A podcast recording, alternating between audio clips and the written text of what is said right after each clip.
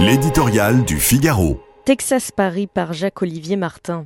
Dallas, ton univers impitoyable. Le monde des affaires n'est pas une série télé. Joe Biden ne ressemble pas à l'affreux JR, mais l'Amérique est son pitié dans la guerre économique qui se joue partout sur la planète.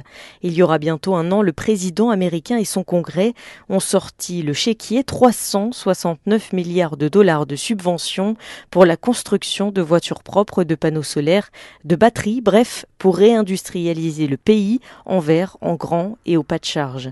Un appel d'air qui n'a pas manqué d'attirer chez l'oncle Sam les multinationales du monde entier. On ne compte plus les géants européens partis construire outre-Atlantique de nouvelles usines.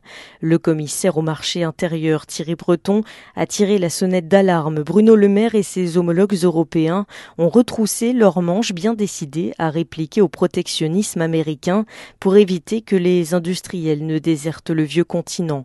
Une fois n'est pas coutume, les 27 ont réagi très vite, promis beaucoup, mais n'ont pas su, voulu mobiliser les centaines de milliards d'euros nécessaires. Même lorsqu'elle s'active, l'Europe est mal armée pour cette compétition économique où tous les coups sont permis. Il faut être une puissance, elle est avant tout un marché.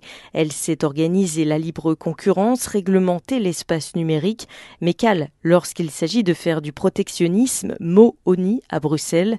Un pour tous, chacun pour soi. Avec la bénédiction de l'UE, les États n'ont d'autre choix que de se lancer dans une course à la distribution de subventions pour se réindustrialiser et répliquer à l'ami américain. Dans cette bataille pour attirer une usine de batteries, de semi-conducteurs ou de voitures Tesla, les plus agiles et les plus riches sont les mieux lotis. Avec 3000 milliards d'euros de dettes et sa légendaire complexité bureaucratique, la France n'a clairement pas les moyens de ses ambitions. Dallas glorifie la loi du plus fort, malheur à celui qui n'a pas compris. Tout est dit en chanson.